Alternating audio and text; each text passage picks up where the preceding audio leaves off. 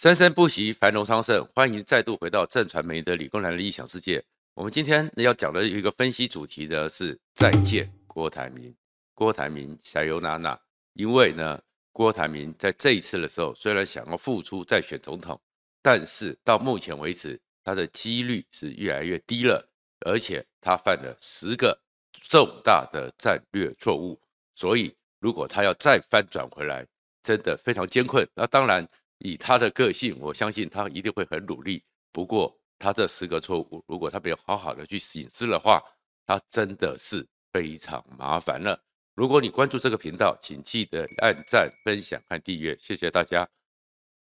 不过呢，在开始这个主题之前呢，我呢实在很想替国民党默哀一分钟，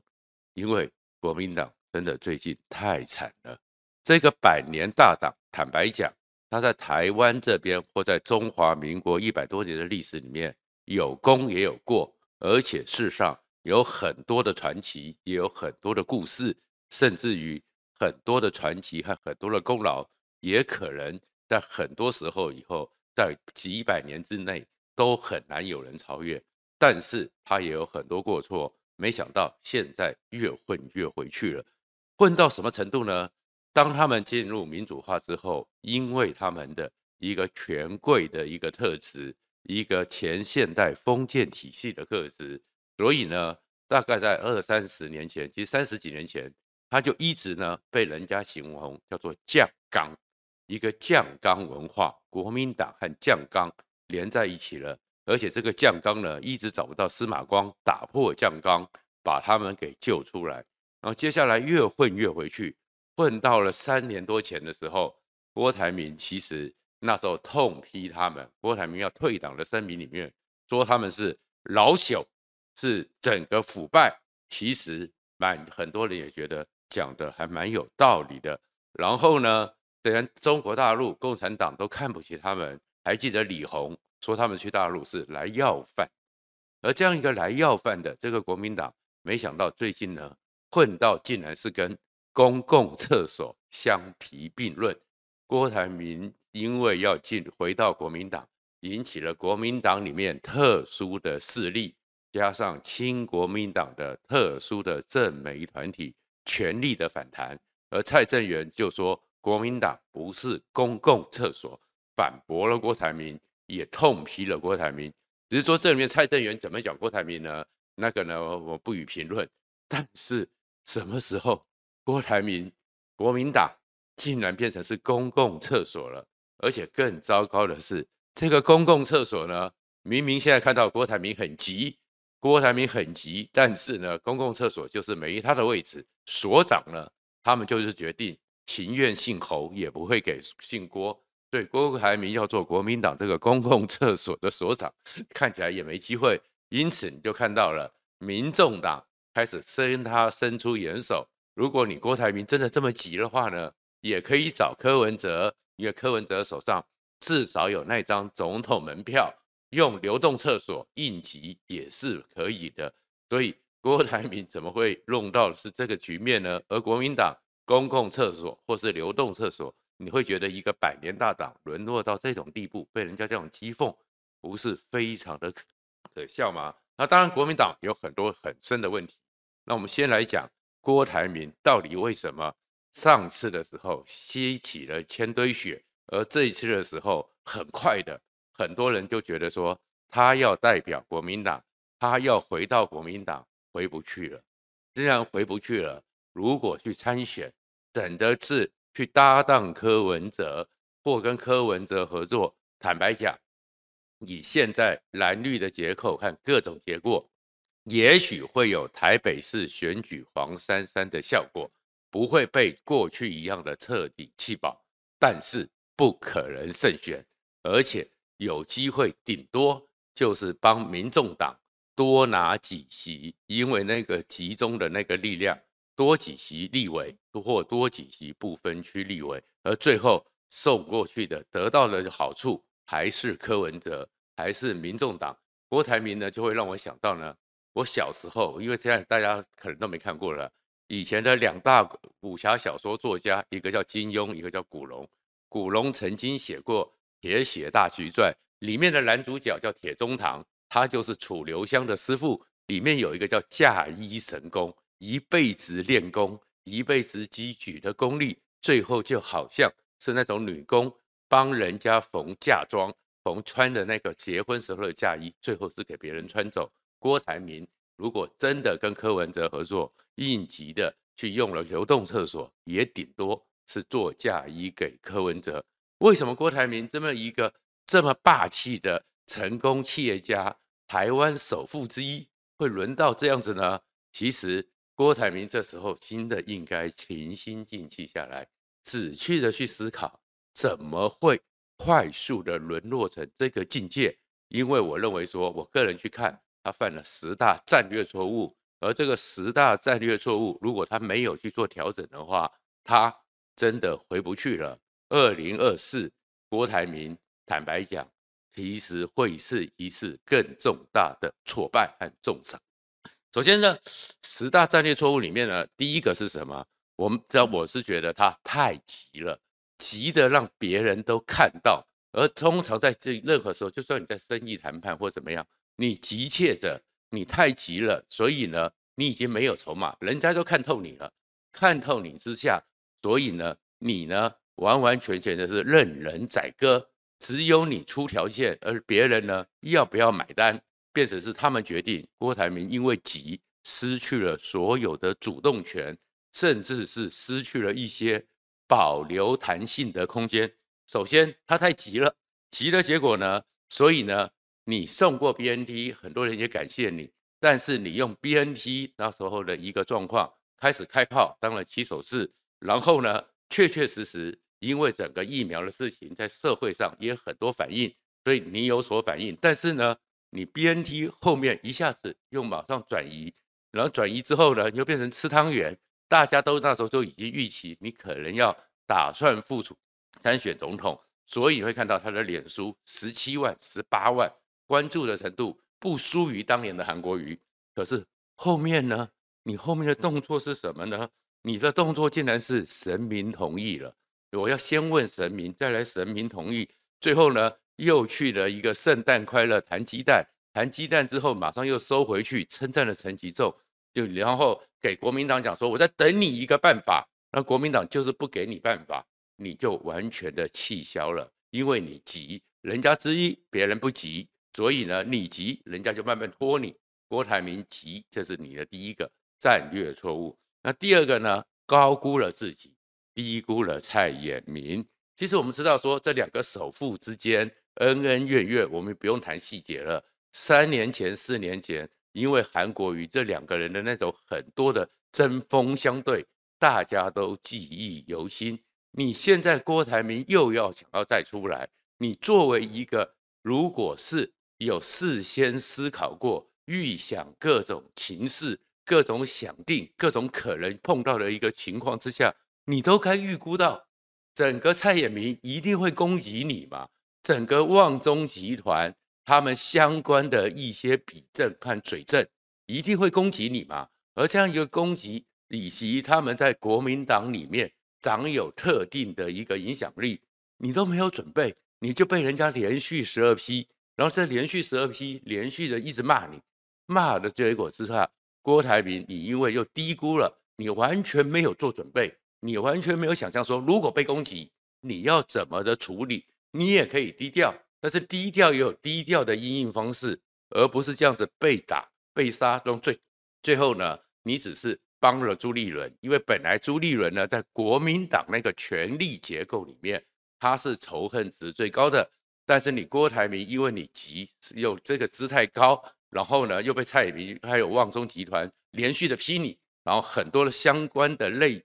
在整个比较偏向特定媒体的特定立场的这些嘴证不断的打你之下，你现在仇恨值已经比整个是朱立伦都要高，你怎么回国民党？所以太高估了自己，低估了蔡衍明，没有做预先的准备。任何一个人我们都知道，要去参选之前，一定会去先找幕僚讨论一下，我有什么缺点会被攻击？如果被攻击的时候，我呢是要认了，还是要怎么反击，还是要怎么转移？你都没有计划，你这样子看起来像是一个想要夺大位的人吗？那第三个状况呢，是身段你放不下去了。你是首富，你是台湾成功的企业家，所以呢，今天明明是你有求于人，你有求于国民党。你虽然说你是年轻气盛，但是这不够。你一开始资料那么高，我等你一个办法。然后如果要等一个办法，你在这个时候，人家的主权至少是在国民党党中央，也应该是你去登门去见朱立伦，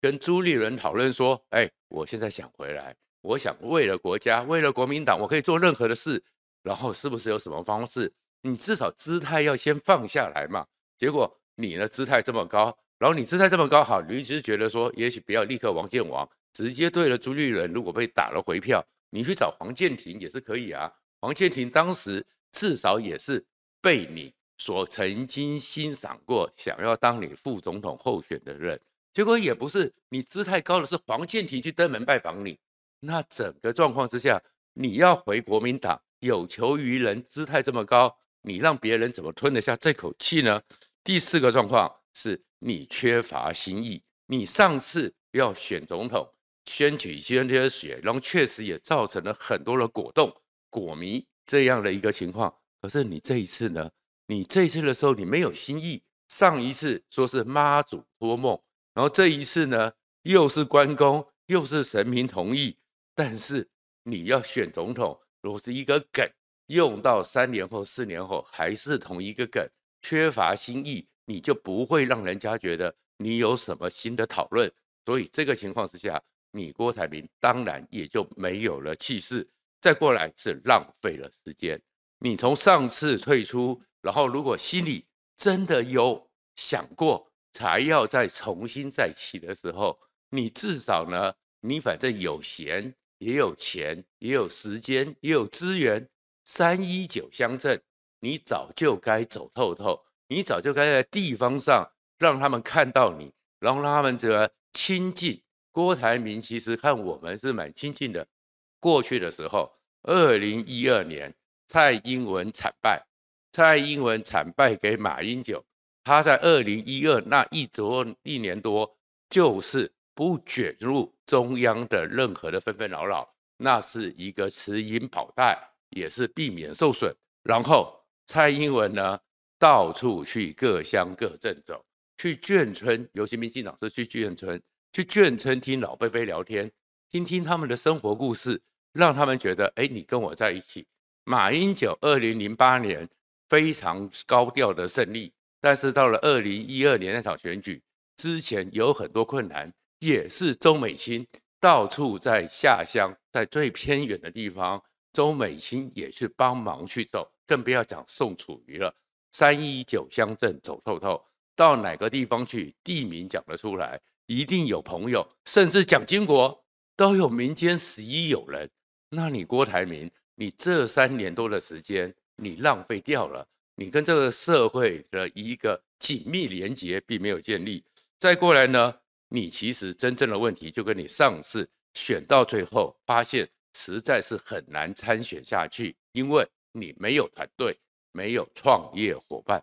红海的一个成立，红海在快速的起来，它是一个传奇。而那个传奇里面是，当时你有一群创业伙伴，大家就是有共同的目标，我们要创造一个新的事业，我们要去拼。你郭台铭作为他们的一个 leader，大家一起来，大家一起拼，不计代价，甚至里面荣辱与共。可是你现在要选总统。你上次以为说以你的声望，以你的资源可以找一批人，可是这批人呢，每个人呢，到底是要真帮你，还是说，哎，这个时候是一个可以让自己在整个生涯和资源做一笔生意？你那时候已经吃了亏，你到现在为止，你又想选总统，你的伙伴、你的团队在哪里呢？你除了这你的公子或你的一些比较亲近的人，你在周围，你只是打电话哎问这个人有什么，有没有什么建议，有有没有什么可能？你没有创业伙伴，你没有共同打拼，你怎么可能形成一股力量？再来呢，是有一个情况是，施恩哦，是不要要求回报。你确确实实在那个 BNT 给了大家帮忙，可是给了大家帮忙之后，大家也感谢你。但是如果你出来之后，然后你的一些侧侧边的人又一想说，哎，送过 BNT，送过怎样施恩求报，你怎么会让人赢得感激呢？然后你曾经说你要去弄正经学院，如果你真的这三年里面你的正经学院没有跳票，你真的是让一些。比较年轻、对公共政策有兴趣的人进去训练，然后也在利用这三年的时间，你也好好的透过政经学院听一些专家学者，加上你自己的国际上的一个经历，你可能在这个时候可以抛出一些让大家讨论的国政议题、台湾的走向，然后这批你政经学院的年轻人就是你的子弟兵，就是你的基本兵法，就都没有。你这个时候都没有，你突然之间你怎么去形成你的团队，形成你的论述？所以会讲出一些不得体的话，让你整个声势继续下滑。而且郭台铭，你现在要知道的是，国际上的人脉也已经不是你的优势了。在过去那段时间，因为全世界在上一次二零一八、二零之前呢，其实美国或全世界，包含川普。都还认为中国是他们可以和平演变的对象，而民主党跟中国的关系是更好。川普呢，虽然跟中国到了二零一七、二零一八，因为习近平连任之后，认为他已经走向独裁，跟西方主流的民主价值抵触，开始对抗，然后用因为美国的很多铁锈州经济问题，拿中国当成一个最主要的竞争和针对的对象。那当时的时候，台湾在当时是孤立的，台湾在当时是国际上根本没那么被 care 到的，所以你郭台铭可以进到川普的办公室，在白宫里面跟川普在一起，诶，你的国际上你有美国的关系，你有国际的关系，我也相信，就算现在的美国新的议长麦卡锡你也认识，可是蔡英文也认识啊，萧美琴也认识啊。台湾这个人在不再是亚细亚的孤儿，台湾现在跟欧美主流关系其实非常的往来。那你郭台铭这个利基也都已经不见了，那你这个时候你怎么去说服人家？你就是中华民国最好的总统，国民党要靠你才能够重新站起来。然后最后你呢，人脉和关系网也没有创新，你找来找去还是王金平。还是打电话给你一些认识的比较资深的一些媒体人，而这些媒体人在整个台湾的言论市场里面的光谱又偏向深蓝，然后你这个情况之下，你怎么让人家觉得你有新意？对，这十个战略错误下来之外，郭台铭就被不断的扣分、扣分、扣分。所以你看到郭台铭的是民调从原来跟以跟侯友宜并驾齐驱，快速下滑。